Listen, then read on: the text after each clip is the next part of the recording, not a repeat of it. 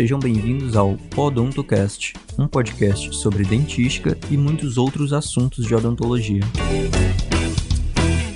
Olá, pessoal! Aqui quem fala é a Giovana e hoje iremos concluir nossa conversa sobre o assunto de técnica operatória das restaurações realizadas previamente ao tratamento endodôntico. Então, continuando, nós queremos saber se, em casos em que é necessário um aumento de coroa clínica e a restauração será transoperatória, além do isolamento absoluto, como nós podemos controlar o sangramento para que ele não atrapalhe na adesão?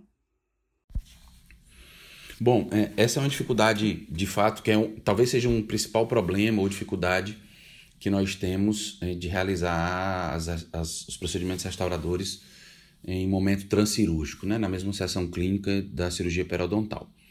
Então, o correto posicionamento do dique de borracha, de forma que haja um vedamento perfeito né, em relação a sangramento ou saliva contaminando o campo operatório, é imprescindível.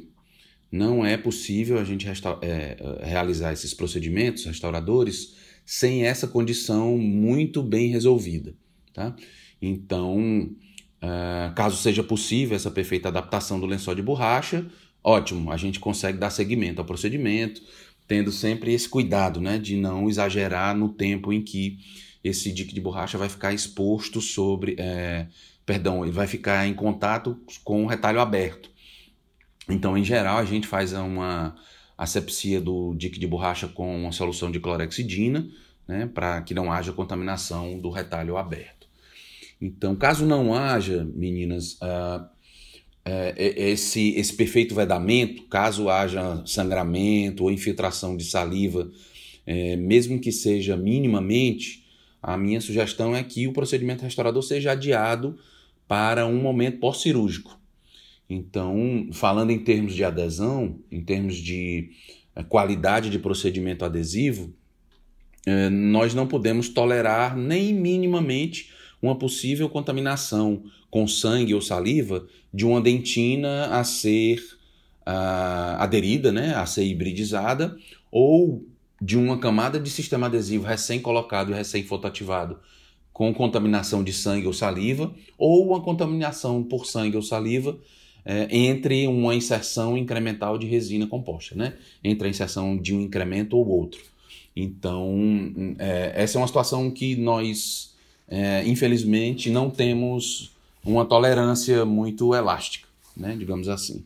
Então, ou a gente executa o procedimento sem qualquer contaminação por sangue ou saliva, ou a gente adia a realização do procedimento restaurador em resina composta, né, é, que seja com o objetivo de, de produzir uma restauração é, definitiva, entre aspas, né, ou pelo menos uma restauração que vá funcionar ali é, durante algum tempo é, com contaminação. Tá? Então, houve minimamente contaminação, a gente restaura provisoriamente os dentes ou com.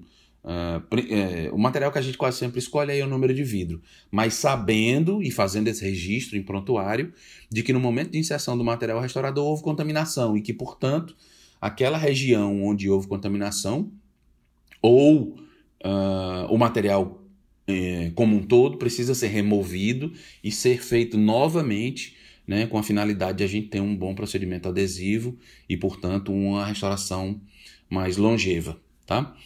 Uh, então, assim, um isolamento absoluto é, que não esteja perfeito contraindica a execução do procedimento restaurador.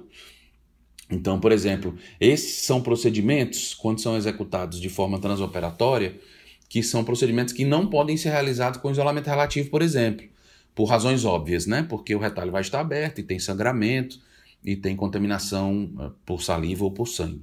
Então, com isolamento relativo a gente não consegue fazer. Tem que ser obrigatoriamente com isolamento absoluto. E se houver contaminação mínima, isso contraindica o procedimento de forma definitiva, né? Mesmo que a gente tenha que restaurar provisoriamente e depois substituir a restauração, tá? Uh, então, é, é, é, essa é uma questão muito crítica de fato. Obrigada por nos tirar mais essa dúvida, professor. Com certeza, depois de ouvirmos essas dicas, estamos conseguindo visualizar e entender um pouco mais da técnica operatória. E então, para finalizar, Nós queremos agradecer a sua disponibilidade e a sua participação nesses episódios. Bem, meninas, é, vou ficando por aqui. Muito obrigado pelo convite. Parabéns por vocês decidirem discutir esse assunto tão importante.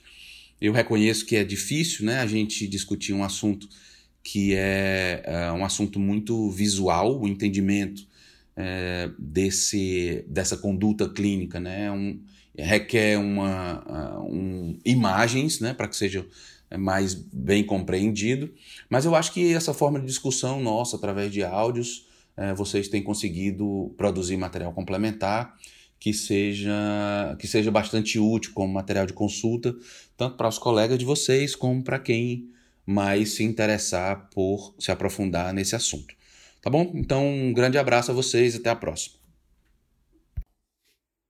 E assim chegamos ao fim da nossa discussão sobre a técnica operatória das restaurações realizadas previamente ao tratamento endodôntico.